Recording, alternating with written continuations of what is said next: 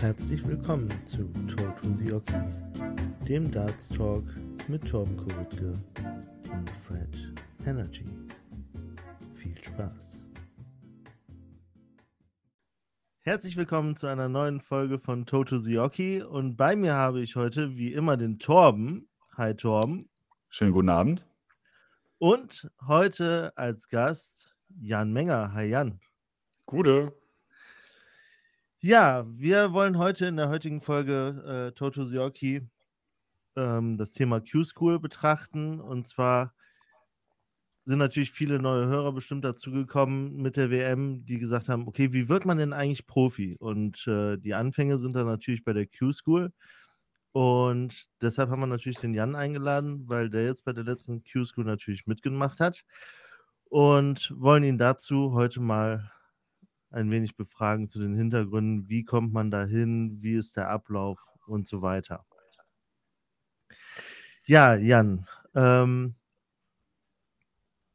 wie war denn für dich die Q-School oder wie, wie, stell dich, stell dich doch mal erstmal vor, bitte. Ähm, ja, ich bin äh, Jan Menger, bin 24 Jahre alt, auf den sozialen Netzwerken auch als Die Krake bekannt.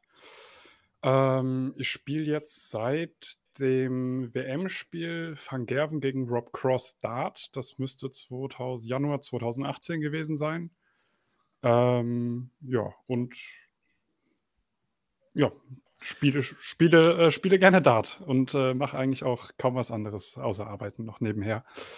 Ähm, und habe, wie ihr schon gesagt habt, äh, dieses Jahr bei der Q-School teilgenommen, zum ersten Mal auch für mich. Und ja, es war auf jeden Fall, so viel kann ich schon mal sagen, eine spannende Erfahrung. War denn das, äh, das Spiel von Cross gegen Van Gerven wirklich der ausschlaggebende Punkt, dass du mit dem Dart angefangen hast? Oder ähm, hattest du noch andere Berührungspunkte, dass du wirklich dann gesagt hast, okay, ich gehe ans Board? Also ich habe, ähm, das war die erste Darts-Übertragung überhaupt, die ich geguckt habe. Also es, äh, die, die Darts-WM 2018 war so der erste Kontakt, den ich mit Darts wirklich hatte. Und ähm, ich hatte, mir, mir ging es vom äh, Silvesteressen, ging es mir nicht ganz so gut und mir war sehr, sehr schlecht. Und dann war das Spiel und ich habe irgendwann gemerkt, so das Essen meldet sich wieder. Aber ich wollte nicht aufs Klo gehen, um dem äh, freien Raum zu lassen, sage ich jetzt mal. Und wollte unbedingt dieses Spiel zu Ende sehen, äh, was ja bis in die Cider ging. Und äh, dann ist das Spiel zu Ende gewesen. Cross hat gewonnen. Ich habe mich gefreut äh, wegen der Underdog-Story. Da kommen ja viele immer mit zum, äh, zum Dart und begeistern sich für Spieler, weil irgendein Underdog gewinnt, wie jetzt zum Beispiel auch Clemens. Ähm, und habe dann so nach dem Spiel gedacht, nach, ich, ich sage jetzt mal, verrichtetem Geschäft, äh, wenn, wenn Dart sowas in mir auslösen kann, dass ich, ähm, dass ich mich so in, in was hereinsteige, ohne irgendwelche Berührungspunkte vorher damit zu haben, will ich es auch mal selbst ausprobieren und äh, habe mir dann direkt auf Ebay so eine wirklich richtig ranzige Scheibe mit Dartständer gekauft und habe dann erstmal bei mir in der Wohnung für ein, zwei Monate gespielt. Und ja, dann ging alles seinen, ich sage jetzt mal, normalen Weg mit im Verein anmelden, im Ligabetrieb teilnehmen und dann halt auf, auf Turniere fahren. Genau. Ja. Ähm, genau, du hast jetzt gesagt, du hast dir so eine, eine ranzige Scheibe geholt mit Ständer. Ähm, ja. Also du hast dich da gar nicht großartig wahrscheinlich informiert, oder? Nee, ich habe einfach geguckt, äh, was, was gibt es gerade so zu kaufen. Damals waren für mich irgendwie 60 Euro für eine Scheibe. Habe ich mir gedacht, warum soll ich so viel Geld für, für eine Dartscheibe ausgeben? Aus heutiger Sicht ist man natürlich schlauer. Man weiß, dass äh, die Scheiben auch eine gewisse Qualität haben sollten. Und damals hatte ich halt so eine mit wirklich so, so ein Zentimeter dicken Drähten noch, wo jeder dritte Dart auf dem Boden gelandet ist. Ähm, war halt aber günstig. Ja, wahrscheinlich so ein Ding wie bei dir, Torben, damals aus Maldi, ne? Ja, herrlich. nicht ganz so schlimm, aber ähnlich, ja. aber das war, ja, war bei mir tatsächlich ähnlich. Es ging auch so, WM war so der Hype und ich glaube, eine Woche nach der WM war halt bei Aldi dieses Ding gleich im Angebot für 10 Euro, glaube ich, und dann noch ein paar Brustarts dazu. Ja. Und das war das erste Equipment, was man sich halt so geholt hat, ne? Und die Scheibe hing auch noch draußen dazu. Also oh. die waren auch richtig gequält. Aber die, die WM, äh, wo Cross Weltmeister wurde, ähm, da habe ich auch in der Tat mit Steel angefangen. Also ich hatte davor schon mal ein paar Monate mit dem Kumpel Edat gezockt, weil, weil wir halt in der Hockeykabine so eine EDAT-Scheibe hängen hatten. Ähm, aber ich glaube, da haben auch relativ viele angefangen, als Cross-Weltmeister wurde. Und ähm, ja, interessant. Wie, wie, oft standest du denn dann an Bord, als du dann deinen Ständer mit dem Board hattest? Äh, lange. Also, das war das Jahr, als ich gerade mit der Schule, ja doch, da, da war ich mit der Schule fertig und ähm, hatte einen Job, bei dem ich eigentlich immer nur abends gearbeitet habe. Ähm, deshalb hatte ich tags, also abends und nachts gearbeitet, deshalb war ich tagsüber eigentlich immer zu Hause und hatte viel Zeit und habe dann tatsächlich so meine vier bis sechs Stunden jeden Tag an der Scheibe gestanden. Also direkt von null auf also vier bis sechs Stunden. Genau. Nicht schlecht. Hat, hat, hat mir so viel Spaß gemacht und man, man hat ja auch äh, am Anfang immer schnell neue Erfolge, sei es die erste 180, sei es irgendwie das erste Shortleg, das erste High Finish. Es kommt ja am Anfang immer relativ schnell hintereinander. Ähm, und da bin ich halt dran geblieben dann auch. Weißt du denn jetzt noch, wie lange du für die erste 180 gebraucht hast? Knapp zwei Monate sowas. Also ich habe ja. äh, im ersten Training bei einem richtigen Verein äh, habe ich meine erste 180 auch geworfen, auch noch mit so gefühlt fünf Zentimeter dicken äh, Breast Darts. Geil. Muss man sich mal vorstellen, so im Verein sind ja eigentlich schon alle so ein bisschen jeder hat so sein Dartset gefunden, in der Regel. Und, ja, ich, äh, ich, kam da halt mit den ja. dicken Dingern hin, konnte nicht rechnen, aber ich, ich sage jetzt mal ganz frech, zum Gewinnen hat es trotzdem da schon gereicht. Ja, cool. aber ich sage ja auch immer wieder, bei uns im, im Verband gibt es ja auch einen, äh, der, das wird vielen sicherlich noch was sagen, Tom Held, es gibt dieses Wahnsinnsvideo mit seiner Ausholbewegung, der hat auch mit Brass Darts tatsächlich eine Menge Turniere bei uns gewonnen. Ja, der, gegen den durfte ich bei meiner ersten Development Tour tatsächlich spielen. Ähm, ja. Und da hat er mich noch schön lang gemacht. hat er da auch noch die Brass Darts gehabt? Ja, hat er. Ja. Diese, diese goldenen. ja, ja, genau. genau ja. Das muss man sich mal überlegen, ne? Development Tour und dann steht da einer mit Brass Darts. Und spielt naja. regelmäßig 80 plus. Also ja. das, das ist schon Wahnsinn. Ja.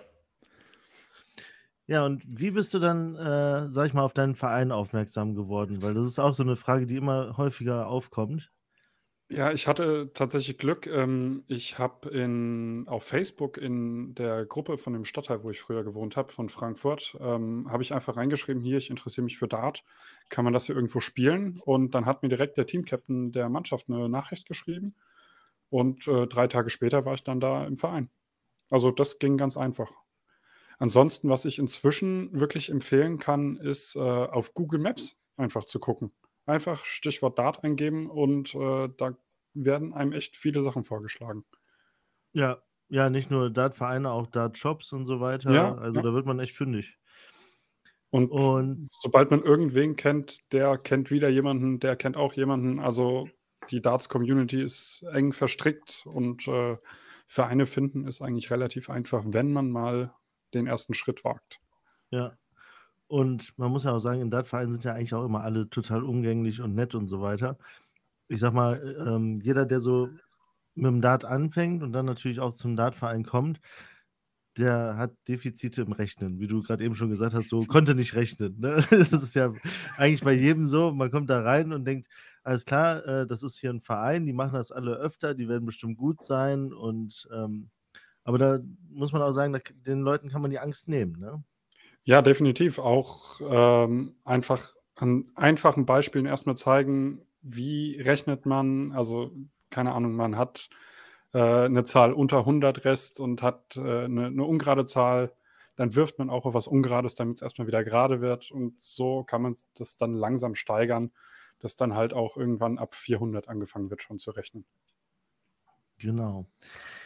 So, und jetzt hast du ja gesagt, du hast jetzt äh, schon Development Tour gespielt. Ähm, genau, ich, ich habe jetzt, äh, jetzt dreimal Development Tour gespielt. Genau. Dreimal? Dreimal. Dreimal habe ich Development Tour gespielt. Wie kommt man denn zur Development Tour?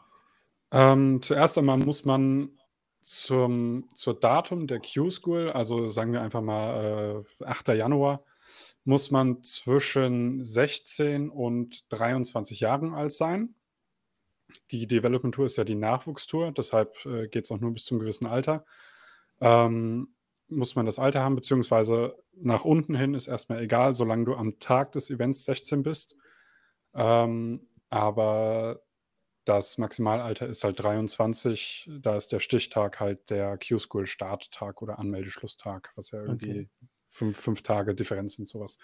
Ähm, und da gibt es eine Seite, die heißt PDC Players.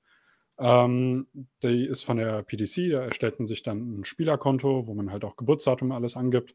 Und dort kann man sich dann registrieren für die Events, muss halt ein, äh, eine Startgebühr zahlen. Für die Development Tour sind es, meine ich, 25 Euro pro Event. Äh, für die Challenge Tour, das ist so die zweite Liga PDC, ähm, sind es 50 oder Pfund. Das sind immer Pfund, nicht Euro. Ähm, mhm. 25 Pfund für die Development Tour, 50 Pfund für die äh, Challenge Tour und für die Q-School sind es 450 Pfund. Und genau, dann gibt es noch die Qualifier. Aber ich, genau, und die Qualifier kosten, glaube ich, 150, ne? Pro Qualifier oder so? Ich, ich meine 125. Oder 125. So, sofern, sofern man nicht die Q-School gespielt hat. Ja, genau, weil die Q-School berechnet ja, berechtigt ja mit den 450 Pfund auch zur Teilnahme an der, ich meine, Challenge Tour und an der European Qualifier, ne? Genau, an der Challenge Tour und an den Host Nation bzw. Associate Member Qualifiern. Ja, weil deshalb hat er zum Beispiel, äh, ich meine, Nico Springer einen Tag Q-School gespielt, damit er dann die ganzen Qualifier und so weiter mitnehmen kann, ne? Genau, um wie, ja. wie letztes Jahr hervorragend auf der European Tour Bühne zu spielen. Ja. das, das war schon geil. Ja. Ja, ich meine, der war ja auch bei der Q-School jetzt echt stark, wenn man sich die Statistiken ja. angeguckt hat. Also ähm, hätte er durchgezogen. Für mich war er auf jeden Fall ein Kandidat für die Tourcard, äh, aber da hat er schon recht bei sich. Die Ausbildung geht auf jeden Fall vor. Ja.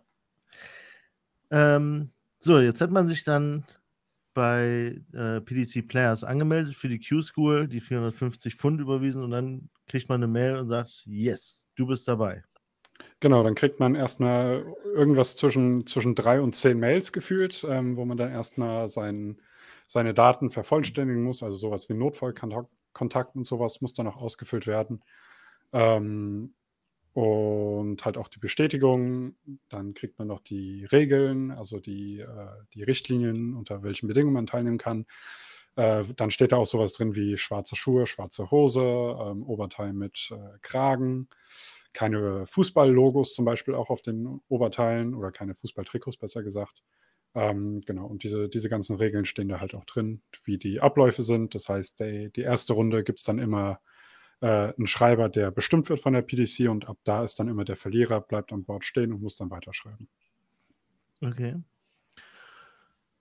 Und ähm, klar, also ich meine, man, man hört schon an, anhand der ganzen Regeln zur Kleiderordnung und so weiter, es ist halt nicht irgendein Dorfturnier. Und äh, wenn man halt diese, diese ähm, PDC-Boards kennt, die haben ja diese blaue Rückwand auch, ne? Wie, genau. wie, wie impulsant war das für dich, das erste Mal so diese Wand zu sehen und dazu am Hockey zu stehen, sag ich mal, und drauf zu werfen? War das ein großer Unterschied oder? Also ich würde sagen, die ersten drei Darts fand ich noch beeindruckend, danach war es mir egal. Okay. Also das ist, das ist halt ein Dartboard mit der richtigen Entfernung, mit ich muss tatsächlich sagen, die Beleuchtung ist gar nicht so geil. Also es gibt tatsächlich äh, bessere Beleuchtung. Die haben da einfach ähm, ich, ich würde es mit dem 180 Illumina vergleichen, nur halt in schlecht. Die haben halt statt einer großen Lichtleiste, haben sie einfach zwei Baustrahler. Die haben sie da irgendwie dran gelötet, die zeigen aufs Board. Man hat Schattenbildung, ähm, aber es ist alles auf jeden Fall noch im Rahmen. Und ja, genau. Das wäre auch meine Frage gewesen tatsächlich. Das ist so das, was mich noch interessiert hat. Die Beleuchtung fällt mir doch immer wieder auf. Weil halt ja. halt dieser, dieser Lichtring, den man so von, also wir in der Mannschaft benutzen ihn jetzt zum Beispiel auch, der ist halt auf der PDC ja überhaupt nicht gängig. Da sind halt immer diese Strahler. Und die Schatten sieht man ja doch schon, auch auf der Übertragung. Ja, sowohl in der Übertragung als auch halt in echt. Also gerade, ja. ähm, ich habe bei der ersten Development Tour hatte ich noch meine Reflex Points, also diese ganz dünnen Wackelspitzen. Und ähm, da war es auf jeden Fall schon so, dass ich das eine oder andere Mal auch den Schreiber fragen musste, wo der jetzt überhaupt drin ist äh, weil es halt nicht ganz so gut erkennbar war. Aber ich sag mal, für, für normale Spitzen und alles ist das absolut kein Problem. Man stellt sich auf jeden Fall besser vor, als es wirklich ist. Okay. Und das, die Q-School hat ja dieses Jahr in Kalka stattgefunden. Und ähm, wie, wie war das? Hat, hatte man da eine Ankunftszeit, die man gesagt bekommen hat, oder äh, ab wann man in die Halle kann? Weil ich stelle mir natürlich jetzt schon so das Thema einmal, wo, wo schläft man die ganzen Tage und weiß man immer ganz transparent, wann komme ich in die Halle, wann kann ich mich warm spielen und so weiter, wann geht's los. Wie also, ist das so? Eigentlich äh, ist es alles ganz transparent. Dieses Jahr war es ein bisschen, ich sag mal, unorganisiert. Ähm, aber erstmal, auf, um auf die Hotelfrage zurückzukommen. Ähm, du hast frei die Möglichkeit zu entscheiden, äh, wo du schlafen willst, ob du überhaupt irgendwo schlafen willst, äh, was ich empfehlen würde. Ähm, wir waren jetzt, also mit wir, das äh, zum Beispiel der Dartsport Deutschland, Ella Bassel Amri, Marc Petermann, äh, Martin Rümker, wir haben uns eine Ferienwohnung geteilt, ähm, so eine, zehn Minuten, eine Viertelstunde vom, von Wunderland Kalka entfernt. Ähm, das Wunderland Kalka hatte aber auch Hotels im Angebot, die wurden dann über die PDC vermietet, ähm, wo ich tatsächlich von vielen gehört habe, dass die Zimmer gar nicht so geil waren. Aber dazu kann ich mich nicht äußern. Ähm, Ferienwohnung hatte einfach den, den Hintergrund, dass es deutlich günstiger war. Und ja, in diesem, in diesem Players-Brief, also in diesem Brief, den, also in dieser E-Mail, ähm, wo halt auch die ganzen Regeln drinstehen, steht halt auch, 8 Uhr öffnet, um 10 Uhr ist Turnierbeginn, Meldeschluss ist bis 9.30 Uhr. Ich kannte das von der äh, Development Tour, dass man an einen Spielort kommt, seinen Namen sagt und man ist angemeldet. Das war eine Sache von, wenn es schlecht läuft, einer Minute. Ähm, wir sind dann also morgens am ersten Tag, waren wir um neun an der Halle. Äh, hat sehr, sehr stark gewindet, hat geregnet, war arschkalt. Ähm, und wir sind halt auch davon ausgegangen, ja, wir gehen da rein, melden uns an und gut ist. Äh, Ende vom Lied war, dass wir über eine halbe Stunde draußen vor der Halle standen, ähm, weil wir oder weil es die PDC nicht ganz so gut hinbekommen hat, äh, die Spieler zeitig und zügig äh, abzuhaken auf äh, riesengroßen ausgedruckten Listen, die sie alle händisch abgehakt haben. Ähm, haben sie dann ab Tag zwei haben sie das dann äh, korrigiert. Da lief es dann auch sauberer, aber an Tag eins war die Laune auf jeden Fall schon bei vielen vor dem Turnier im Keller. Äh, und am Ende der Woche waren auch einige krank, weil wir halt, wie gesagt, draußen im Regen standen mussten. Okay. Viele waren auch nur im T-Shirt draußen, äh, weil wir halt davon ausgegangen sind, okay, wir gehen in die Halle und da ist warm. Ja, und äh, gut, es waren natürlich auch, ich glaube, über 480 Spieler, ne? Ja, irgendwas zwischen 450 und 500 Leuten waren es, ja. ja. Und ja, dann, dann geht man in die Halle, sucht sich, also die, die Halle ist riesengroß. Ähm, jeder findet da auch auf jeden Fall Platz an einem Tisch.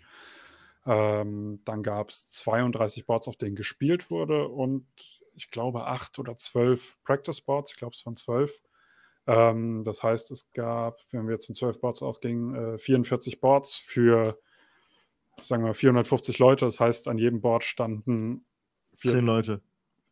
Zehn Leute, ja, im Endeffekt waren es vier bis fünf Leute, weil ja. nicht alle sich aufgewärmt haben ähm, oder nicht alle gleichzeitig. Äh, ja, also hätten auf jeden Fall mehr Bots sein können zum Aufwärmen, aber es hat ja doch irgendwie immer hingehauen.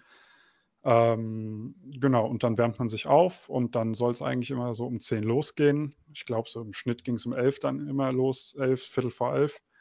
Äh, wir hatten auch einen Tag, da musste viermal oder dreimal neu gelost werden, weil das äh, Programm einige Spieler vergessen hatte. Das sind halt so, so, so Kleinigkeiten, die erwartet man jetzt nicht unbedingt von der Professional Darts Corporation. Ich wollte gerade sagen, das sind so, sind so Kinderkrankheiten, die kennt man dann eher, eher so aus, aus, ja, aus so, ja. so äh, äh, Landesverbänden dann eher. Ähm, wobei das da auch meistens halt schon reibungslos läuft, weil die meisten halt irgendwie 2K-Software benutzen oder sowas in der, Regel, in der Richtung.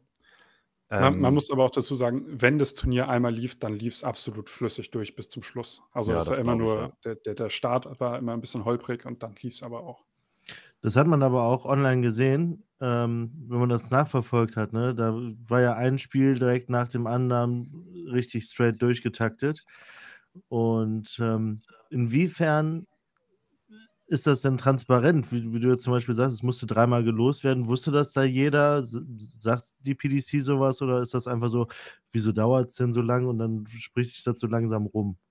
Nee, also es gab ähm, eine, eine, Anlage äh, mit Mikrofon, da hat der Philipp Brzezinski, der ja auch bei der European Tour ähm, den, den, wie heißt er, nicht, nicht Corner, den, den, genau, ja. genau. Ähm, der hat dann auch die Durchsagen gemacht auf Deutsch und Englisch, ähm, dass es gerade technische Probleme gibt, es zu Verzögerungen kommt und so weiter. Also man wurde da auch schon informiert. Ähm, ja, und man weiß relativ genau, wann man spielen muss. Man äh, kann ja über Dart Connect alle Spiele verfolgen. Man sieht dann auch die Reihenfolge, welches Board, äh, wel an welchem Board man spielt, welches Spiel gerade läuft, was danach kommt. Ähm, das kann man schon sehr, sehr gut verfolgen. Also da informiert man sich auch selber, wann man spielen muss, oder ist da irgendwo auch ein Bildschirm, wo das steht? Es gibt einen riesengroßen Bildschirm, da läuft aber jedes Board einzeln durch. Äh, jedes Board ist so 10 Sekunden drauf zu sehen. Das heißt, wenn es schlecht läuft, musste da 10 mal 32 Sekunden, kann jetzt äh, 32 ja. Boards lang äh, dastehen, bis du siehst, wann du spielst. Ähm, nee, aber meistens war es so, immer wenn die Auslosung war, wurde es auf einmal sehr, sehr ruhig in der Halle. Alle haben auf ihr Handy geguckt, äh, gegen wen sie spielen, wo sie spielen, wann sie spielen. Ähm, und ab da lief dann eigentlich alles sehr, sehr ähm, ja, professionell ab.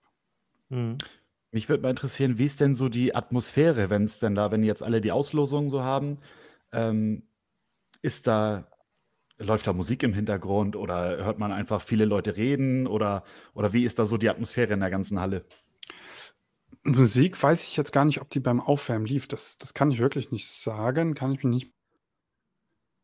Ähm, also, wenn das Turnier gestartet hat, ist es sehr, sehr ruhig im Spielbereich.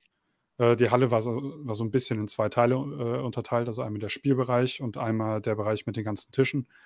Ähm, es ist sehr, sehr ruhig. Also du hörst sofort, wenn, wenn ein Spieler irgendwie ein Come on macht oder sowas, das hörst du sofort. Äh, okay. Der wird dann auch sofort ermahnt, weil das nicht gestattet ist, äh, laut zu sein an seinem Board. ähm, aber so, so, beim Aufwärmen und sowas ist es eigentlich wie auf jedem Amateurturnier. Es ist recht laut, äh, viele Leute reden miteinander. Ähm, das ist der eine oder andere Tropfen Alkohol wird getrunken. Ähm, ja. Also Ach echt, ja? Ist das so? Ist ja. das tatsächlich immer noch? Also ähm, am, am ich, ich Bord mal gehört, aber am Bord darf kein äh, Alkohol getrunken werden. Da sind nur geschlossene äh, Wasserflaschen erlaubt. Also auch keine Becher oder sonst was, sondern nur geschlossene Wasserflaschen. Ähm, aber die, die Bar läuft da auf jeden Fall sehr, sehr heiß. Es werden Unmengen an, an Getränken ausgeschüttet.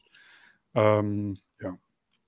Also da, da werden die Klischees, nicht, ne? da werden die Klischees auf jeden Fall erfüllt, dass Dartspieler viel trinken. Es, also es ist der Weg zum, zum Profi-Dasein, sag ich jetzt mal, zur, zur Liga der Profis und die schütten sich einfach zu. Ja, das, da gibt es auch nicht viel zu beschönigen. Das ist so. Also grad, Wahnsinn. Gerade bei, bei, bei den jungen Holländern, jungen Engländern ist das echt extrem. Ähm, ich sage jetzt mal, bei den, bei den jungen Deutschen, zumindest so denen, mit denen ich verkehre, nimmt das tatsächlich ab, dass es immer mehr gibt, die sagen, ich will, ich will ohne Alkohol gut spielen, ich spiele auch jedes Mal nüchtern. Ähm, das wollte ich dich gerade fragen, ob genau. du auch mal zum Gläschen greifst oder nicht. Äh, ja, aber nicht beim Dart. Ja. also also da, danach sehr gerne äh, oder einfach so mit, mit Freunden ein bisschen so zocken, dann, dann klar. Hm. Aber äh, im Ligabetrieb auf keinen Fall. Also da spiele ich immer nüchtern. Ist für mich auch so, so, eine, bis, so, so eine Ehrensache, so ein bisschen. Ich komme ja aus dem Fußball und da ist dieser, dieser Sportlergeist ist sehr hoch. Ich will es halt aus eigener Kraft schaffen. Ich will nicht auf irgendwelche Hilfsmittel zurückgreifen, damit ich besser werde, sondern entweder bin ich gut genug oder ich bin nicht gut genug und ich will da auch nicht groß nachhelfen. Also Alkohol wäre bei mir kein Vorteil. ja, das Aber ist bei, ja, bei, bei, bei jedem bei anders. ist es ja, ja, ja. mit der Nervosität auch wahrscheinlich, äh, hängt das wahrscheinlich auch viel zusammen, aber ja, ja. Ich, ich will, will, ja auf keinen Fall den, den Konsum von Alkohol beschönigen, ähm, aber es, es schaltet halt einfach den Kopf aus. Ja. Und Kopf ausschalten ist häufig gut. Nee, ich, ich trinke äh, eigentlich nie was, wenn ich spiele. Solltest du äh, vielleicht mal tun. Ich habe ja, hab ja schon gesagt, Vorsatz fürs neue Jahr ist, ich will mehr trinken. Ja. nee, weil, was sagt denn deine Frau eigentlich dazu? Äh, sie musste lachen, aber ähm, Prost, wenn, man, wenn, man, wenn, man, das jetzt, ja. wenn man das jetzt so hört, dass ich sage, ich will dieses Jahr mehr trinken, dann denkt man direkt so, oh, der will jetzt Gas geben.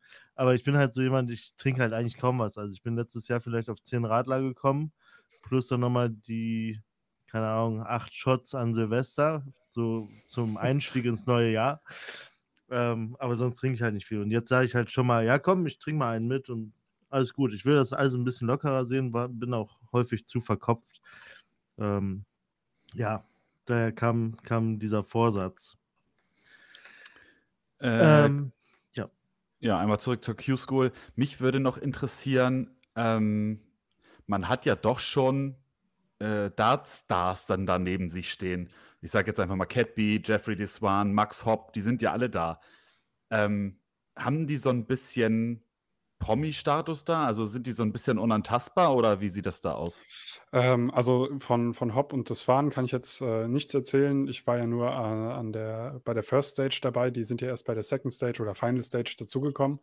Ähm, aber ein Catbeat zum Beispiel, ähm, der ist komplett unter den Leuten. Also der macht auch gerne Fotos, wenn da jemand ein Foto mit einem machen will, aber ansonsten läuft der da ganz normal rum mit seinem Manager oder mit seinem Team um sich herum.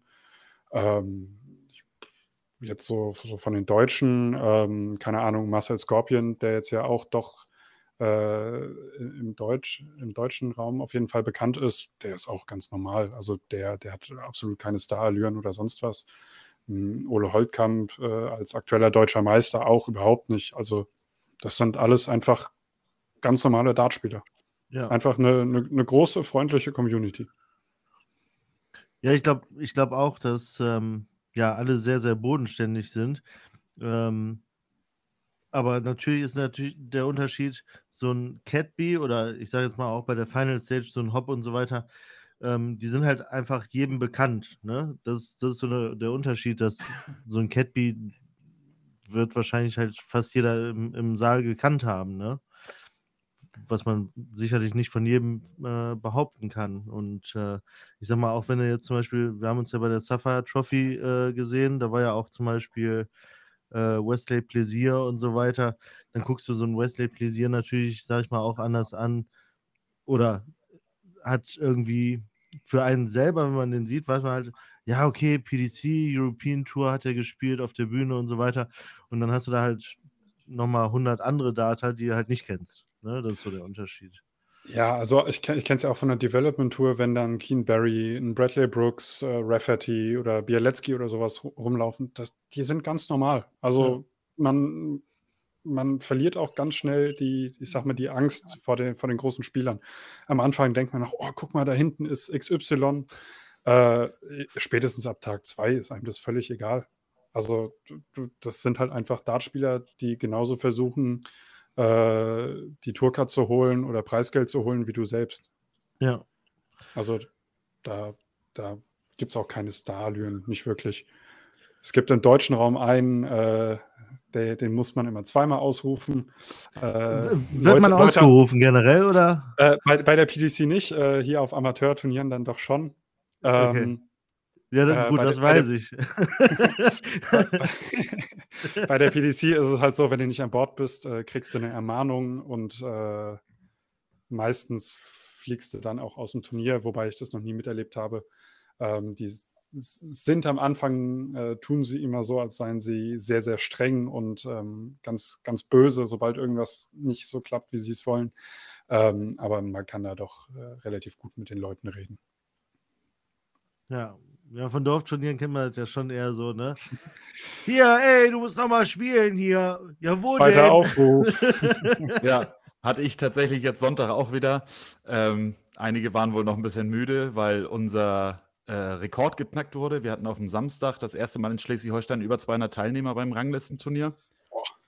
Und es ging bis 4 Uhr morgens. Und der nächste Tag wurde halt 7.30 Uhr wieder die Halle aufgeschlossen. Und es war halt, ne, dadurch, dass längere Wartezeiten waren, war halt der Partyfaktor relativ hoch. Und dementsprechend sahen die Leute dann halt Sonntag auch aus. Und dann war halt so irgendwie so, ja, der und der bitte an Bord 3. Es ist jetzt auch deine letzte Verwarnung, sonst bist du einfach mal raus. so.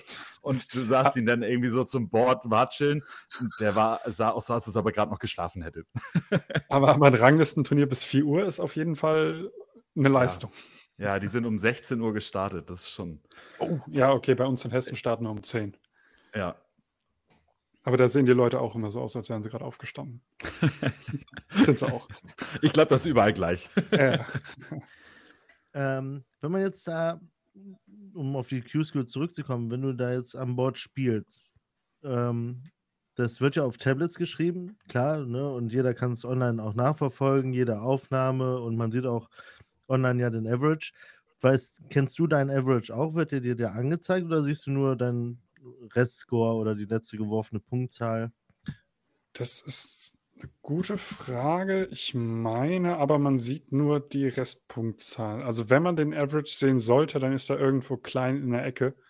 Ähm, aber man sieht und eigentlich nur seine Restpunktzahl. Man konzentriert sich eigentlich auch nur auf die Restpunktzahl ja. und die vom Gegner. Also man, selbst wenn man sehen würde, würde man da, glaube ich, gar nicht so krass drauf gucken. Okay. Ähm, und wie ist das zum Beispiel dann abends? Also der, der Tag wird natürlich dann zu Ende gespielt.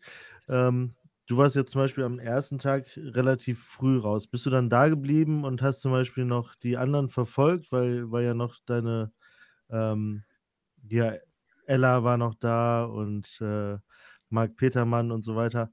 Hast du das noch verfolgt oder, sag ich mal, haust du ab oder wie sieht's aus? Also da ist jetzt komplett den Falschen erwischt. Im Normalfall würde ich jetzt sagen, äh, ich bleibe immer da und unterstütze meine Kollegen noch. Ähm, also ich sag mal so, am ersten Tag war ich shoppen, damit ich am zweiten Tag ins Schwimmbad gehen konnte. Äh, also bin ich am ersten Tag schön erstmal shoppen gegangen äh, in, in, war das Kalka? Nee, auf, in, in irgendeiner kleinen Nachbarstadt von Kalka. Äh, hab mir da eine Badehose gekauft, war schön was essen, hab sie dann von der Halle abgeholt, äh, genau abends macht man dann meistens irgendwas zusammen. Also ähm, entweder die, die Hotelzimmer gehen irgendwie äh, zusammen essen oder treffen sich auf den Fluren oder treffen sich in den Zimmern. Äh, die meisten haben auch immer eine Dartscheibe dabei, machen dann ganz viele kleine Turniere. Ähm, bei uns war es so, wir haben einfach entspannt im Hotelzimmer gechillt, äh, beziehungsweise in der Ferienwohnung gechillt, haben da auch ein bisschen Dart gespielt. Viel Scheiße gelabert. Äh, ja, also es ist eigentlich immer so ein bisschen wie, wie, eine, wie eine Klassenfahrt. Das, ich freue mich auch oder habe mich bei der Q-School auch mehr auf die Leute gefreut als aufs eigentliche Dartspielen. Das ist halt immer, immer eine schön, schöne Zeit äh, nach dem Dartspielen mit Freunden verbringen. Und ja. Wie, wie sagen, eine große da Klassenfahrt. Kommt ja, da kommt auch so ein bisschen die Frage auf, ähm, du sagst jetzt gerade, dass du dich auf das Miteinander mit den Leuten freust. Wie hoch war denn dein, dein, deine Erwartung an die Q-School selber? Äh, spielerisch oder an das Event? Ja, spielerisch. Äh, ich hatte keine. Also ich bin da eigentlich recht motiviert, äh, habe ich, oder ich, ich habe ja, ich fange anders an. Ähm, ich habe hm, so eine Turnierserie hier in Hessen gewonnen, ähm, wo der Gewinner die Q-School bezahlt bekommt, inklusive Hotel. Dementsprechend war ich relativ motiviert, weil ich ja nichts zu verlieren hatte eigentlich. Also äh, Kosten waren komplett gedeckt. Ähm, dann ging es aber so einen Monat vor der Q-School irgendwann los, dass äh, die, die eigene Leistung nicht mehr ganz so gut war, wie, wie ich sie gewohnt war. Ähm, die Motivation im Training war nicht mehr ganz so hoch. Ich habe nicht mehr zu meinem Wurf gefunden. Ähm, eine Woche vor der Q-School wurde ich dann auch noch krank. Ähm, und in der Woche habe ich mir dann die ganzen Termine mal angeguckt, wann die Challenge Tour ist, wann die European Tour Qualifier sind, die ich ja eigentlich spielen wollte. Weshalb ich, was ja der Hauptgrund war, warum ich zur Q-School wollte. Ähm, und dann habe ich gesehen, dass äh, ich an keinem der Termine kann, außer natürlich die Termine in England, was mir äh, kostentechnisch aber allerdings einfach zu viel und zu teuer ist. Ähm, da sehe ich den, den Kosten-Nutzen-Faktor noch nicht. Ähm, ja. Heißt im Endeffekt, ich bin zur Q-School gefahren mit dem Wissen, ähm, dass mir das eigentlich alles überhaupt nichts bringt, außer die Erfahrung, es sei denn, ich würde mir eine Tourcard holen, aber da bin ich realistisch genug, um äh, meine eigene Leistung einzuschätzen, dass die dafür noch nicht reicht. Ähm, ja, und habe mich deshalb mehr auf die, auf die Leute gefreut, statt auf das Spielerische. Ähm, klar, und äh, ohne wirkliche Vorbereitung war das Spielerische dann bei mir auch jetzt nicht, nicht das Grüne vom Ei. Gelbe vom Ei. Ja, okay. ähm, wie, wie, siehst du das denn? Ich sag mal, wenn man jetzt sich die Leistung angeschaut hat in den Statistiken und so weiter, da wurde ja, ich sag mal, von 50 bis 95 oder was alles gespielt. So an Averages. Ja, ja also es gibt halt auch viele, die, die sind dann meistens in dem unteren Average-Bereich. Also es wurden auch ein paar unter 50 gespielt.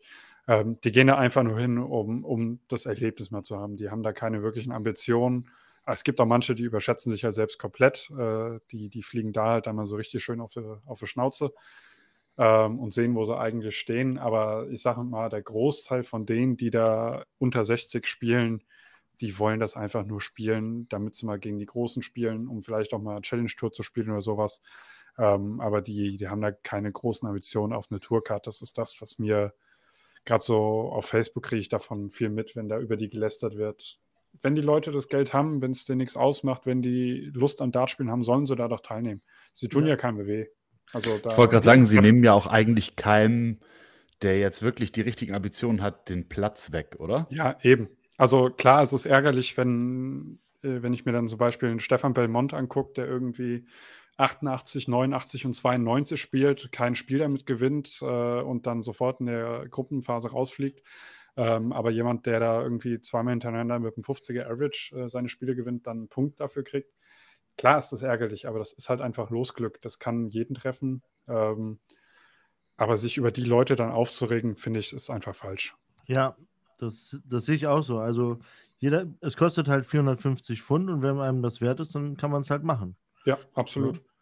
Da ähm, muss ich auch immer an, an äh, ich weiß nicht, ob ihr den kennt, Dominik Grüllich denken. Als ich meine erste Development Tour gespielt habe, hatte ich mein erstes Spiel gegen ihn. Wir haben beide unter 60 gespielt. Ich habe das Spiel irgendwie, keine Ahnung, wie ich das gewonnen habe. Das war einfach Not gegen Elend, das Spiel. Ähm, aber Domi ist zum Beispiel auch jemand, der hat am letzten Tag dann Halbfinale auf einmal gespielt. Ähm, also nur weil man ein schlechtes Spiel da gemacht hat mit einem schlechten Average, muss es noch nicht heißen, dass, dass man da überhaupt nichts äh, zu suchen hat. Das ist Gut, aber auch, eine, auch eine Gewöhnungssache.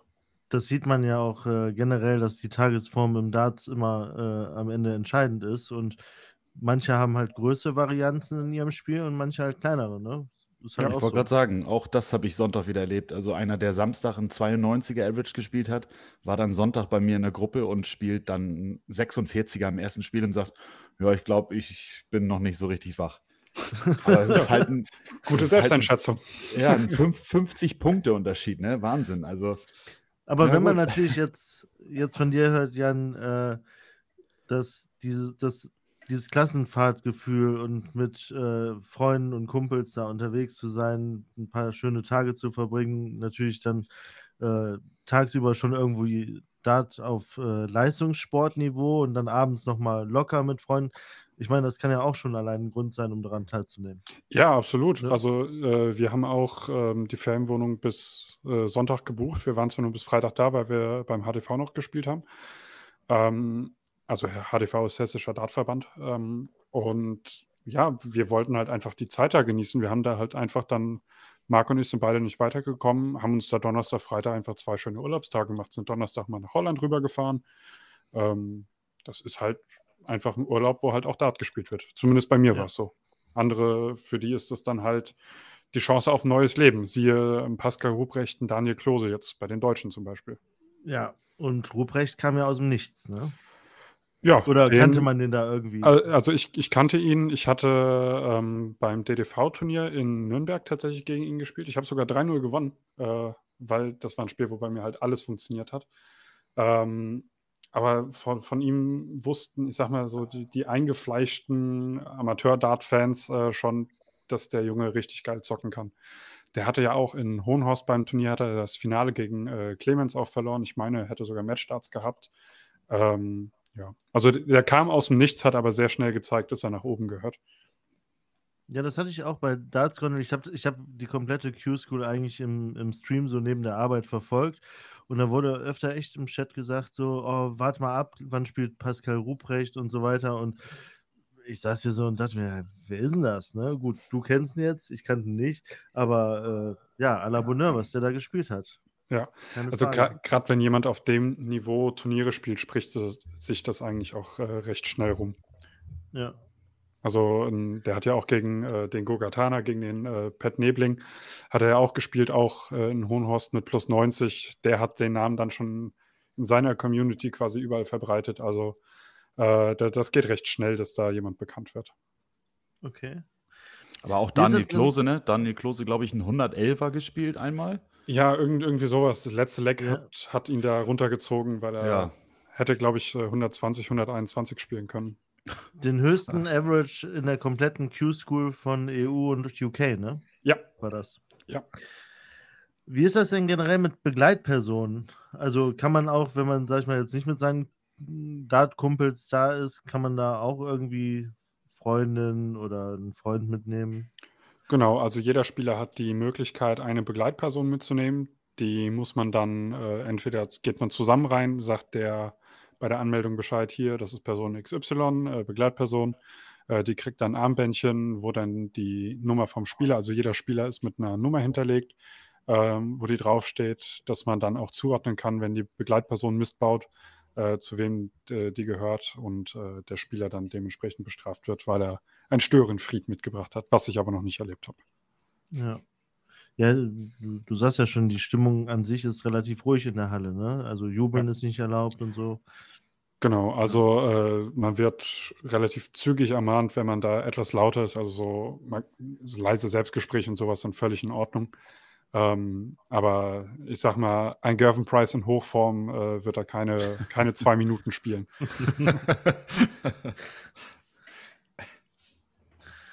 okay. Ja, haben wir noch Fragen zur, zur Q-School, Torben? Ich glaube, soweit sind wir erstmal durch. Ja.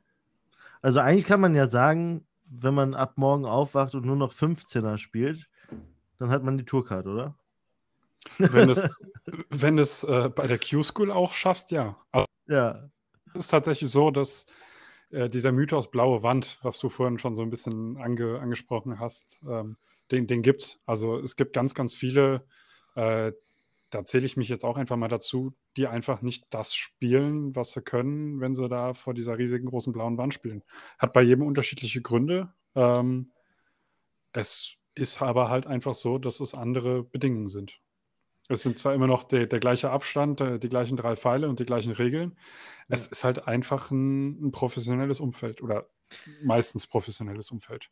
Aber ist das bei dir jetzt zum Beispiel, wir hatten uns ja das erste Mal kennengelernt auf der Weihnachtsfeier Sapphire in Düsseldorf. Mhm. Und ähm, ich, ich kannte dich da vorher auch eigentlich gar nicht. Ich habe nur gesehen, du standst neben mir am Bord und da flogen irgendwie ziemlich viele 140er.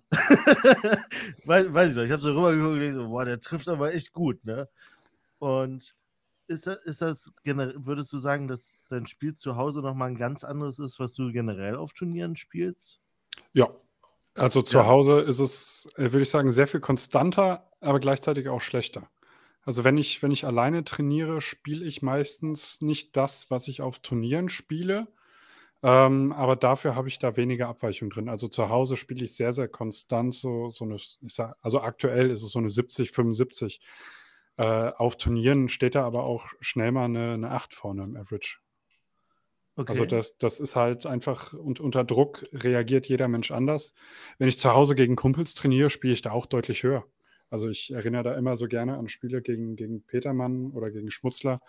Ähm, da steht dann auch mal 88 oder eine 92 oder sowas vorne. Das, das gibt es auf jeden Fall über längere Distanzen.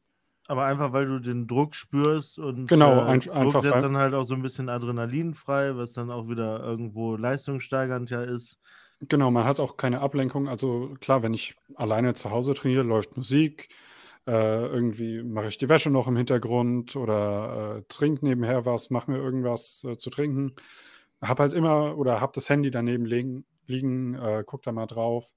Und wenn ich halt gegen jemanden spiele, dann gibt es nur Gegner wirft, ich werf, Gegner wirft, ich werf. Und, und dann kommst du natürlich in einen ganz anderen Genau, genau, genau.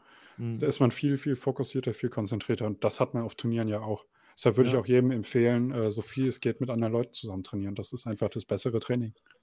Ja. Ich wollte gerade sagen, da bist du ja auch jemand, wo man einfach sieht, du, du, da passt der Name die Krake, weil du hast acht Arme, um auf so viele Turniere am Wochenende zu fahren. Ähm, du spielst ja manchmal irgendwie zwei Turniere pro Tag so ungefähr. ja, ja.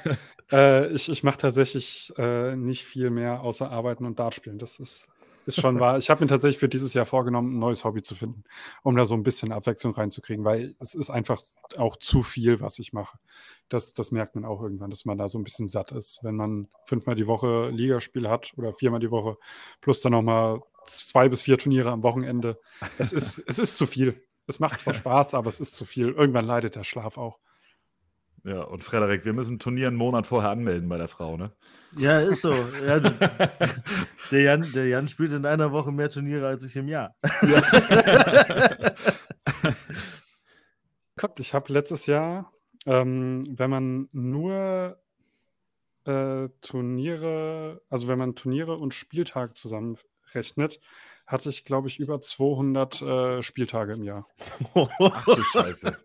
Ja, also davon sind, ich sag mal, die Hälfte, Hälfte Liga oder ja, doch, ja, so zwei Drittel Liga und das, der andere Drittel sind dann halt Turniere. Ja, das ist natürlich stark. Ja. Da bist du auf jeden Fall, kann man nicht sagen, dass du raus bist. Ich meine, du hast ja dann ab und zu auch mal so in deiner Story stehen, so Erholung angesagt und sowas. Ne? Genau. Ist das dann für dich eher Erholung für den Geist oder für den Körper oder beides?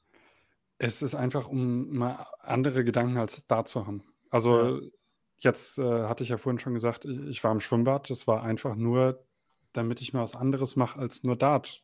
Damit Mhm. der Kopf einfach mal auf andere Gedanken kommt. Ähm, also generell Ruhepausen, egal was für einen Sport man macht, Ruhepausen sind wichtig. Die müssen, müssen gemacht werden. Wenn du jeden Tag nur in der Scheibe stehst und ballerst, wirst du irgendwann bekloppt. Ja. Ich bin das beste Beispiel. Positiv bekloppt. ja, ähm, Aber wie kommt man denn jetzt eigentlich zur WM, Frederik? ja, wollte ich gerade sagen. Also Ja. letztendlich kriegst du die, äh, die Tourkarte und dann kannst du die ganzen Pro-Tour-Events und so weiter mitspielen, ne? Genau, also wenn man die, die Tourcard sich holt, äh, als einer von, äh, ich glaube, wie viel wurden Europa ausgespielt? Ich glaube 14, ne? 14, 15, irgendwie sowas. Mhm. Ähm, dann darf man die ganzen Pro Tour Events mitspielen. Man ist für die UK Open qualifiziert. Und wenn man da gut abschneidet und entsprechend in den Ranglisten sich nach vorne arbeitet, äh, genug Geld einspielt, ist man dann für die großen Turniere qualifiziert, darunter auch die WM. Bei der WM hat man noch andere Chancen, sich zu qualifizieren, aber äh, die, die größte Chance ist eigentlich mit einer Tourcard über die Pro Tour. Ja. Und ähm, genau, wie du schon gesagt hast, es gibt noch andere Möglichkeiten. Es gibt zum Beispiel in Deutschland die Super League, äh, was aber ein Einladungsturnier ist. Ähm, wo, und wenn man das dann gewinnt, wie jetzt zum Beispiel im letzten Jahr Florian Hempel, dann kommt man halt auch äh, zur WM. Ja, die WM. Wir haben eine neue Nummer 1. Wir haben einen neuen Weltmeister und das ist Michael Smith. Was sagen wir dazu? Endlich. Ja. ich weiß noch, nach, der, nach dem äh, European Dart Championship in Dortmund hatte ich noch gesagt, äh, Wahnsinn, wer hätte gedacht, dass, dass der erste Major-Sieger der Smith heißt, äh, ein Ross ist und nicht Michael. ja. Und ähm, ja, ich sag mal so, äh, seitdem der da jetzt seinen ersten Major-Titel gewonnen hat, ähm, legt er richtig los. Da sind Knoten geplatzt. Ja, das ist egal, ob bei den Profis oder Amateurspielen. Wenn man, also ich weiß nicht, wie viele Finals ich gespielt habe, bis ich mal mein erstes gewonnen habe. Diese, so diese, diesen letzten Fall da reinzukriegen, egal auf welchem Niveau, das ist, das ist, das ist einfach was anderes. Ob du jetzt zum 1-0 führst oder jetzt gerade das, das 4-0 zum Match machst, das sind zwei komplett unterschiedliche Darts. Ja, hat man ja auch schon damals beim Finale Price gegen Anderson gesehen. Da brauchte Price ja auch extrem viele Matchstarts, äh, bis er dann gemacht hat.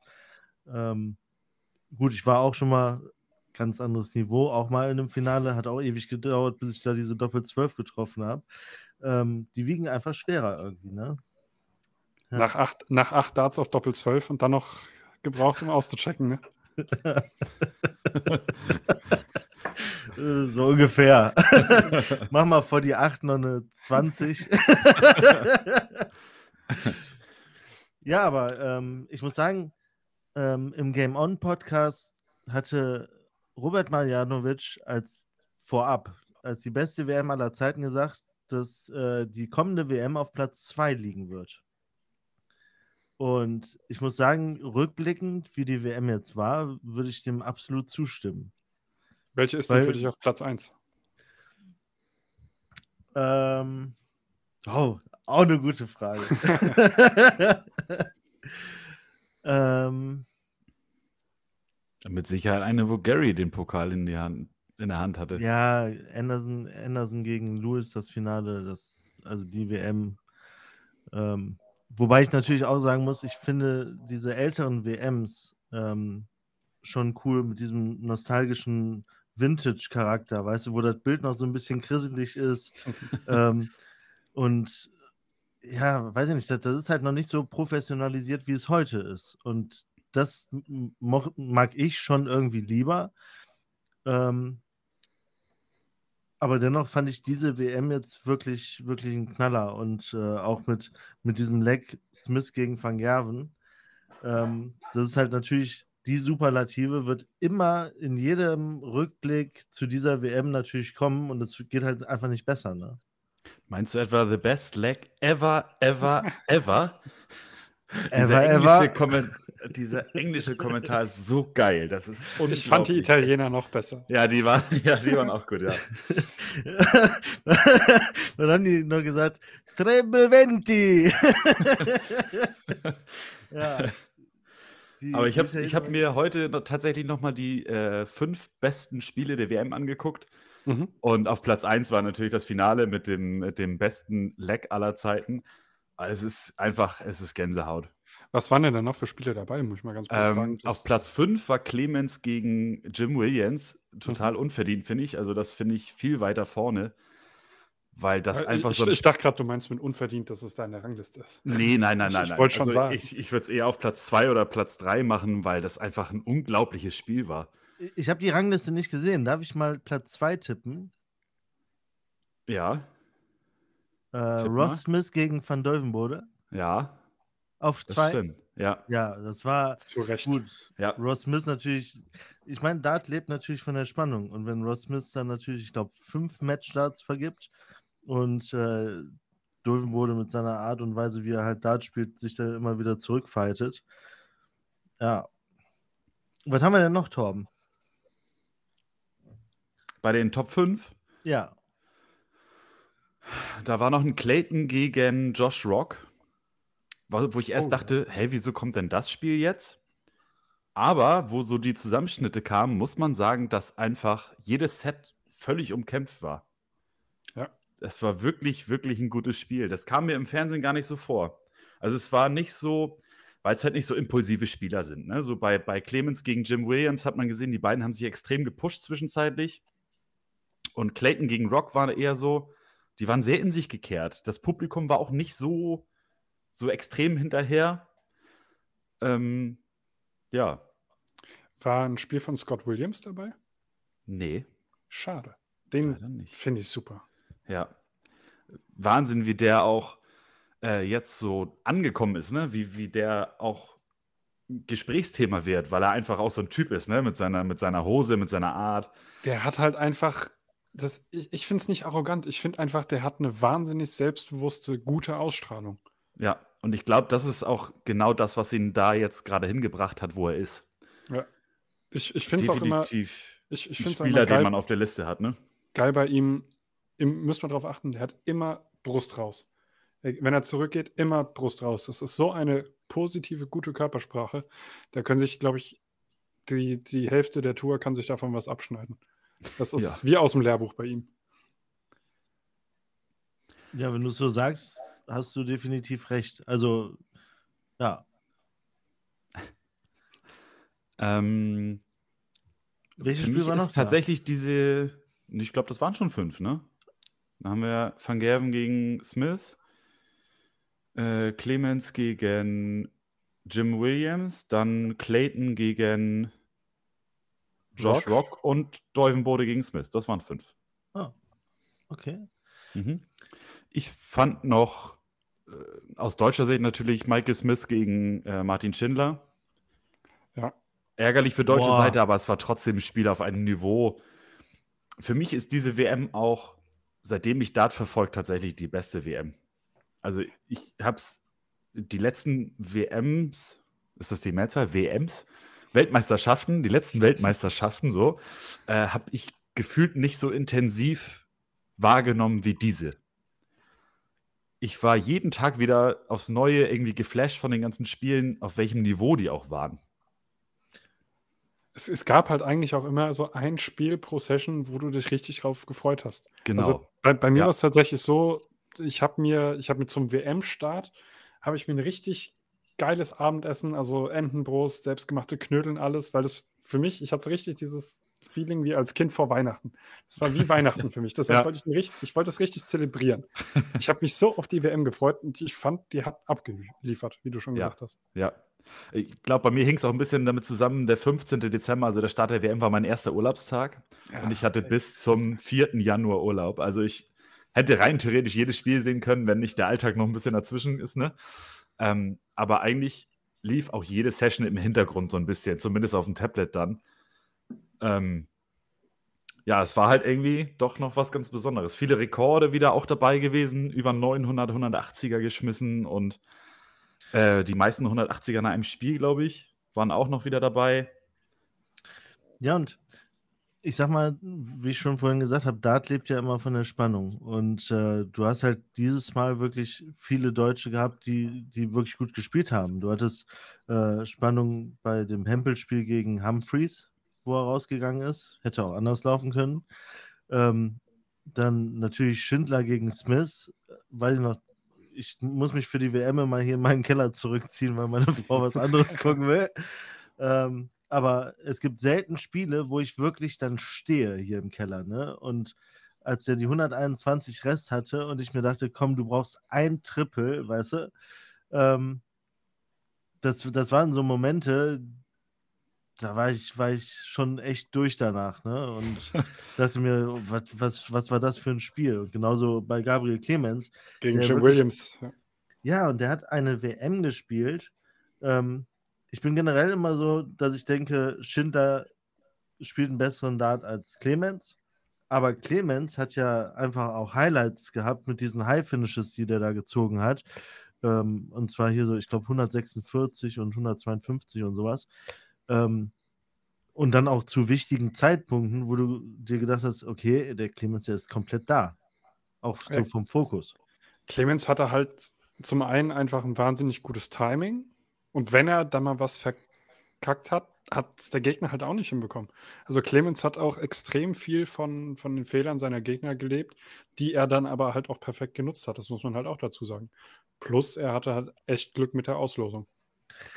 Ja. Und ich finde, er hat so ein bisschen sein Mindset geändert. Ne? Also er wirkt im körperlich, mental ein bisschen stärker als sonst, ja. ja. Also auch in den Interviews hat er gesagt, so, ne, jetzt geht's zum nächsten Spiel, das gewinnen wir und dann gucken wir mal weiter. Früher hat er gesagt, ja, schauen wir mal, was in dem Spiel passiert. Aber er hat halt immer gesagt, so nächstes Spiel gewinne ich. Ja. Das ist absolut die richtige Einstellung. Ja, sonst, brauchst, ja, sonst brauchst du ja gar nicht antreten. Nee. Aber man ist ja doch von den Deutschen dann eher so ein bisschen Zurückhaltung gewohnt. So, die freuen sich dann, dass sie den Schritt gemacht haben und dann schauen wir mal, was als nächstes passiert. Ne? So, so kennt man das ja eigentlich eher. Frederik, fällt dir noch etwas ein? Du überlegst gerade so. Ja, ich, äh, ich, ich, war in der Tat gerade etwas nachdenklich. Ich muss dich nochmal fragen, wie hast du dich bei dem Neuner gefühlt im Finale? Ich mich? Ja. Ähm, ich hatte eine übelst lange Gänsehaut und äh, es kam wirklich so ein bisschen auch Tränen, wirklich. Weil ähm, das ist natürlich, im, gut, im deutschen Kommentar war es noch nicht mal so geil wie im Englischen, aber es war auch geil, ne? Und äh, ich bin komplett ausgeflippt hier. Also meine Frau, meine Frau hört mich im Keller jubeln, wenn, wenn sowas passiert. Und äh, ja, un, unfassbar gut, wirklich. Also bei mir war es so, ähm, ich durfte das Finale tatsächlich auf dem Fernseher gucken. Das war was ganz Besonderes. Oh, nicht, auf, nicht auf dem Tablet, ja, nicht auf dem Tablet. Mann, du hast eine Frau, Tom. und sie, sie ist die erste Zeit tatsächlich mit sitzen geblieben. Und dann. Jetzt echt kommt's wahrscheinlich. nein, nein, nein. Und ähm, ja, dann ne, 180, 180 und da guckte sie mich schon so komisch an und ich saß dann halt da so ganz nervös. Und dann kam, hatten beide eine 100, nochmal eine 180 und dann guckte sie mich die ganze Zeit an. Ich sag, kannst du mal bitte weggucken? Und, dann der Pass von Gervin, den Neuner. Und dann sagt sie zu mir, pass auf, und der andere macht das jetzt. Und ich habe einfach gar nicht reagiert. Und dann passierte das. Und ich bin hier auch echt völlig ausgeflippt. Und dann guckte sie mich an und sagt, sag mal, hast du gerade eine Träne in, der, in den Augen? Ich sage, nee, wieso? Wie kommst du da bei sowas hast du Tränen in den Augen und bei keinen anderen Situationen. bei unserer Hochzeit das, nicht, aber hier. Ja, ja, genau so ungefähr. es war schon, es, also sie hat im Nachhinein auch gesagt, dass, ne, auch wenn sie von Daten nicht so viel jetzt Ahnung hat, aber sie hat schon gemerkt, dass da gerade was ziemlich Heftiges passiert ist, weil die halt alles getroffen haben. Ne? Sie weiß halt schon, was ein Triple ist und so. Und die Kommentatoren haben es halt auch gesagt, aber es war schon, boah. Es heftig. ist halt einfach bei jedem Neuner, und das ist halt da jetzt nochmal extremer gewesen, weil beide halt 280er hatten und so, wie die Halle halt mit jedem Dart mitgeht. Ne? Und du hast und, halt und immer so diese kurze Stück, Stille. Ja. Ganz genau. Das ist so geil. Ja. Ja, also auch für mich. Es kamen ja im Nachhinein auch diese Videos aus der Menge, ne? So aus verschiedenen ja. Blickrichtungen. Es ist einfach, es ist einfach der Wahnsinn. Aber auch wie, wie Michael, du weißt ja zum Beispiel die, die Szene, wo Rock gegen Van Gerven einen Neuner wirft, Van Gerven reagiert nicht. Äh, Van Gerven verpasst gegen Smith jetzt den Neuner. Smith klatscht ihn auch ab, so nach dem Motto, hey, unlucky, ne? Und macht ihn halt selber. Das so, fand ja. ich tatsächlich das Beeindruckendste, dass er da schafft, den Fokus dann wieder so auf ja. sein eigenes Spiel zu kriegen. Also in dem Moment, als er abgeklatscht hat, habe ich auch gedacht, okay, jetzt spielt er definitiv nicht. Jetzt ist er ja. komplett raus. Ja. Aber ich muss tatsächlich sagen, ich fand den, den Neuner von Josh Rock gegen Van Gerven beeindruckender. Es ist irgendwie. Ja, der kam halt aus dem Nichts, ne? Das ist halt dieses Underdog-Ding dann eher. Es, es, war halt, der, der Junge wird so gehypt und dann liefert er halt auch einfach. Ja, das, ja, das, das fand ich halt ja. So geil, das war halt Timing vom Feinsten. Ich war ja bei der Darts EM in Dortmund und da hat auch zum Beispiel ähm, Josh Rock gespielt. Boah, jetzt weiß ich gar nicht mehr, gegen wen er da gespielt hat. Schande auf mein Haupt. Auf jeden Fall, ähm, das ist so einer, der hat auch im Publikum immer, ich weiß nicht, ob sein Vater sitzt ist oder so, der guckt nach jeder Aufnahme, guckt der runter, total entschlossen. Die pushen sich so gegenseitig mit Blicken, was ich total interessant fand einfach. Ähm, ja, also Josh Rock bin ich total gespannt, was er jetzt auch nächstes Jahr äh, spielen wird. Ich glaube, den sehen wir auf jeden Fall öfter äh, auf der Bühne. Ja, da, da, bin ich echt mal gespannt, ob er dem, dem Hype standhalten kann. Das hast, hast du ja ganz oft gehabt, auch beim Steven Bunting, als der zur PDC kam, äh, dass, dass die Leute am, am Anfang einfach wahnsinnig gehypt wurden, am Anfang auch gut mitspielen und dann halt komplett abfallen. Und da bringst du jetzt gerade einen guten Namen rein. Stephen Bunting war für mich eine der Überraschungen der WM. Und äh, also der, der ist ja relativ weit gekommen oder sehr weit gekommen. Und äh, der hat ja dann im Interview auch gesagt, er hat viel mit Nathan Espinel trainiert und ich fand, das sah man komplett, also das Niveau, was der gespielt hat, äh, theoretisch hatte er Möglichkeiten, Smith rauszunehmen, wenn er die Doppel getroffen hätte. Ja. War auch letztes Jahr, glaube ich, bis, bis im Halbfinale, wenn mich jetzt nicht alles täuscht. Ja, Halbfinale oder Neuner gegen Wade, meine ich. Der hat doch gegen Wade den Neuner geworfen, wo Wade auch einfach überhaupt keine Mine verzogen hat. Nee, Wade hat den Wade Neuner hat den Neuner geworfen. Ja, und genau, hat nichts gemacht. einfach nicht ja, reagiert. Ja. Ist ja für ihn auch nichts Besonderes. Ob er ihn nur gegen ihn kriegt oder ob er ihn selber spielt, das ist ja. er, mit Neunern kennt er sich doch aus.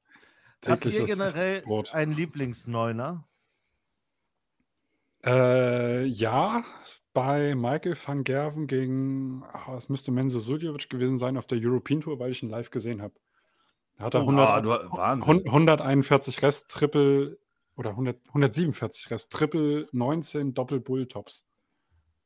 Ah, ekelhaft. Und das Lustige war, man, man, konnte nicht sehen, ob der Dart in Tops äh, äh in Bull ist. Deshalb war die Halle einfach komplett ruhig, hat weder geboot noch gejubelt, hat keiner mitbekommen. Dann schmeißt er den in den Tops rein, dreht sich um, schreit und dann ist die Halle explodiert. Das war geil. Geil. Ja, meiner war, äh, also ich habe noch nie einen live gesehen, aber ähm, der von William Bolland, den fand ich. Ähm, ja, der ist schon also besonders, der, ne? Klar, klar, das Spiel oder das Leck jetzt von Smith gegen Van Gerven war einfach, geht nicht besser, aber ähm, Borland im Decider, wie er nach der ersten 180 schon komplett ausrastet und äh, das einfach ja, zu Ende bringt zum Match. Das war Vor, für mich. Das, das, das, war ja auch so ein geiles Spiel. Die waren ja so auf Augenhöhe, haben sich da so gegenseitig die Trippe reingeprügelt. Das, das war ja der perfekte Abschluss für das Match. Ich wollte gerade sagen, ja, der krönende Abschluss für dieses Spiel eigentlich. Ich hoffe ja, dass wir beide im Februar nochmal einen sehen, Frederik. Ja, das wäre was. Das wäre was. Ja, ich komme nach Kiel zum Torben. Äh, ich weiß gar nicht, wie das, wie das Turnier heißt, die Veranstaltung. Ist das European, European Tour? Tour? Ja, ja äh, Baltic Open nennt sich das, glaube ich.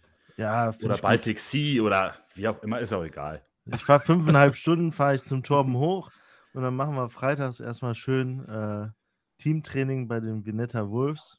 Könnt ihr gerne mal auschecken. Vineta, bitte. Vineta. Ja, ja. Viennetta fände ich geiler. ja. Das ist ja kein Eisverein. Ja, dann äh, samstags dann, äh, ja. Beide Sessions. European Tour. Ja, Ja. ich freue mich riesig drauf. Ja. Ich bin gespannt. Ähm, Generell Euro European Tour auf jeden Fall auch für alle zu empfehlen, die mal sich äh, einfach Darts angucken wollen und denken, ach, die PDC ist ja immer nur in England. Also European Tour kann ich wirklich nur empfehlen. Ist echt schön. Vor allem sind es auch meistens kleinere Hallen, ne? Ja, und man kriegt eigentlich immer gut Tickets. Das Mhm. kommt Ja. auch noch dazu. Und auch Also- gar nicht so teuer. Also wir sitzen jetzt äh, einen Tisch direkt am Walk-On, keine Ahnung, fünfte Reihe von der Bühne entfernt für pro Session 32 Euro, glaube ich. Ja, es ist. Ich, ich, ich sage jetzt mal so blöd, das ist nichts. Nee, Für das, was du kriegst. ja.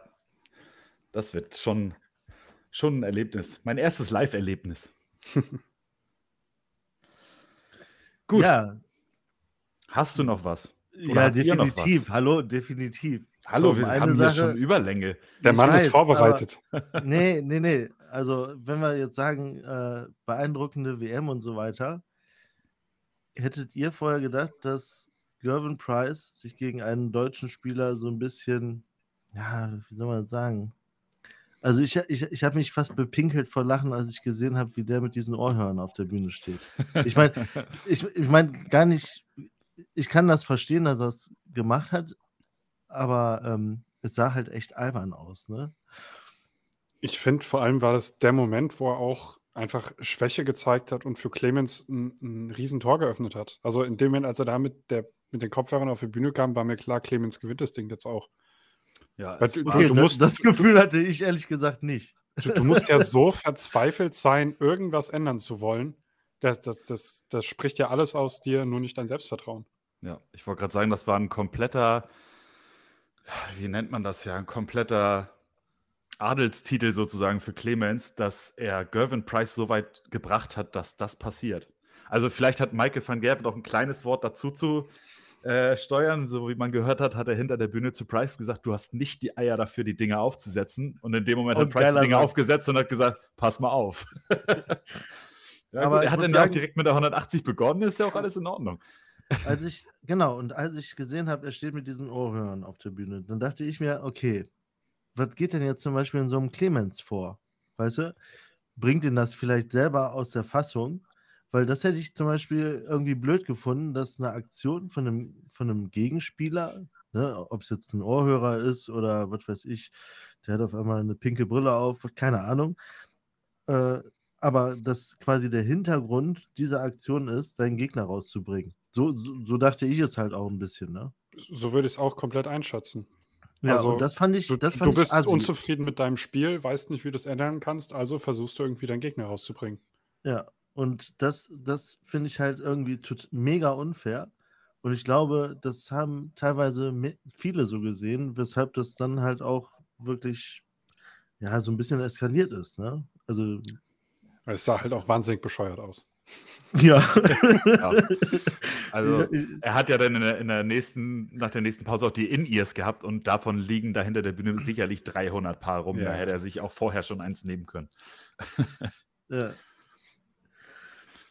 Nö, ansonsten habe ich äh, thementechnisch zur WM nichts mehr, aber aufgrund dieser ganzen Sachen mit diesem besten Deck aller Zeiten, der, ja, es war die Nummer eins der Welt, die auf einmal mit Ohrhörern auf der Bühne steht gegen einen Deutschen. Ein deutscher Halbfinalist. Ähm, ich war rundum glücklich mit der WM. Es ist, es ist auf jeden Fall eine WM für die Geschichtsbücher. Ja, das sei, es, sei es wegen der Rekorde, sei es, weil es einen neuen Champion gab, äh, sei es wegen diesem grandiosen Leck im Finale. Also es gibt ähm, drei Frauen, die geile Darts gespielt haben. Auch eine Bo Greaves, Ja. die darf man, also die, die muss man, finde ich, auch nochmal erwähnen, was für ein geiles Spiel die gegen William O'Connor gemacht hat. Ja, absolut.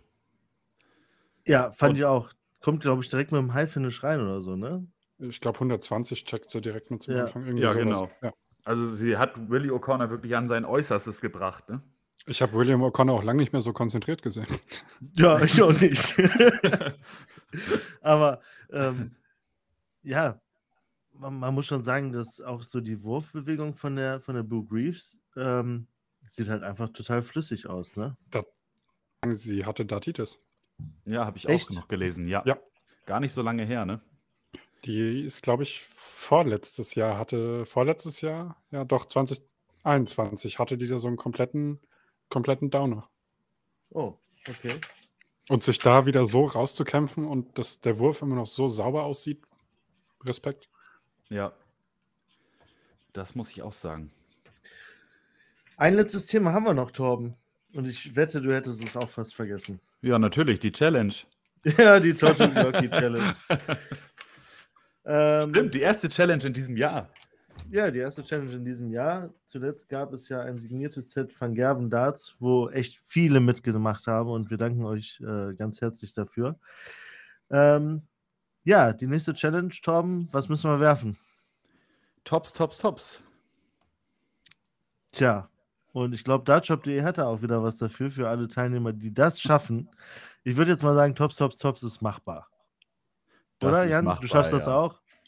Also ich sag mal so, ich glaube, ich war auf der äh, Q-School der Spieler mit der schlechtesten Quote auf Tops. Na siehst du, ist so ein super Training. ja. ja, also, also Tops ist bei mir echt gerade so ein Albtraum. Aber ich habe äh, mit Marc im, in der Ferienwohnung haben wir auch Tops, Tops, Tops gespielt. Äh, ich habe gewonnen. Aber das Geile ist ja auch immer, so Dartspieler, wenn man die so reden hört, ja, hm, Tops ist gerade nicht da, Doppel 8 aber wieder, dafür ist Doppel 16 weg. So diese Gespräche gibt es ja auch immer wieder. Ne? Ja, also bei, bei mir ist es tatsächlich einfach so gerade. Man kann sich ja einfach umstellen. Also ja. bei 40 lässt einfach mal auf die 8 gehen. Das ist ja kein Problem. Fliegt da bei mir auch immer hin. Ja, geht da meistens Doppel 16 oder so. Auf jeden Fall, äh, für alle Teilnehmer äh, unter allen Teilnehmern werden fünf Sets Axe Neon Flights verlost, ähm, die uns dartshop.de zur Verfügung stellt. Vielen Dank dafür. Und ja, wir sind schon ganz gespannt auf eure Versuche. Überragende Flights, kann ich nur sagen. Spiele ich beim EDAT, halten sehr lange, gehen nicht kaputt. Okay. Lohnt sich. Und äh, wieso spielst du beim EDAT und beim Steelart andere Flights? Äh, tatsächlich aus reiner Faulheit, weil ich beim EDAT nicht die ganze Zeit äh, die, die, die Sachen tauschen und wechseln wollte, ähm, weil der ja doch mehr Pfeile auf den Boden fallen als beim SteelDart. Ja. Äh, deshalb spiele ich das Condor-System und ich habe. Normal spielst du Standard-Flights? Äh, normal spiele ich L-Style. Hält Condor länger als L-Style? Bei mir auf jeden also, Fall. Also, ja? Okay. Ja, also L-Style muss ich wenn ich sehr pingelig bin, alle zwei Wochen tauschen. Ich tausche aktuell so einmal im Monat. Ähm, das Conda-Set, das spiele ich jetzt, seitdem ich eh dort spiele, durchgehend. Das ist jetzt ein halbes Jahr. Da ist kein Riss drin. So ein bisschen, die Ecken sind ein bisschen verkratzt, aber das ist nur optisch. Ja. Und draufgetreten bin ich auch schon diverse Mal. Und äh, an Dart spielst du aktuell wieder die Bulls Dinger, ne? Genau, beim äh, Steel Dart spiele ich die Bulls Stinger Darts, jetzt auch wieder mit Grip. Und ja, habe ich gesehen. Äh, das ist Wahnsinn. Das ist Wahnsinn der ja. Unterschied. Ja, äh, okay, beim, aber wenn du natürlich auch äh, an 200 Tagen im Jahr Turniere spielst, ja. dann lässt der Grip nach. Also, ja. wenn, wenn Bulls hier Materialtests machen will, ne, alles zu dir. Äh, ich war 200, ja mal kurzzeitig bei Bulls. Ja, genau. Aber 200 Testtage, das kriegen die nicht so schnell wieder. Ja. Äh, und beim äh, äh, EDAT spiele ich tatsächlich einen komplett anderen Dart. Das ist der Target Carrera Azuri und dann irgendeine komische Nummer dahinter. Äh, der ja. hat so eine kleine Griffmulde. Erinnert so ein ganz kleines bisschen an, an äh, einen Max Hop Dart von Bulls NL. Und du hattest eine Zeit lang, meine ich, auch den Target Kult, ne? Im den habe ich, genau, den habe ich immer noch als Reservedart quasi dabei, falls mir mal eine Spitze abbricht. Wobei ich habe jetzt ja endlich Ersatz für die Bulls. Ähm, ja, der hatte einen leicht anderen Schwerpunkt, deshalb bin ich damit nicht hundertprozentig klargekommen. Aber im Prinzip ist es fast der gleiche Dart wie der Bulls Dinger, nur einen leicht anderen Grip. Ja, der ist weniger griffig, würde ich sagen, oder? Ja. Ja. Okay. Spielt sich auch äh, schneller ab. Das ist aber halt einfach bei diesen, äh, bei der Beschichtung äh, von diesen Target Darts ist das normal. Der erste Target Swiss Point Dart hatte ja die gleiche Beschichtung. Okay. Ist schon ein paar Jährchen her. Ja. Ja.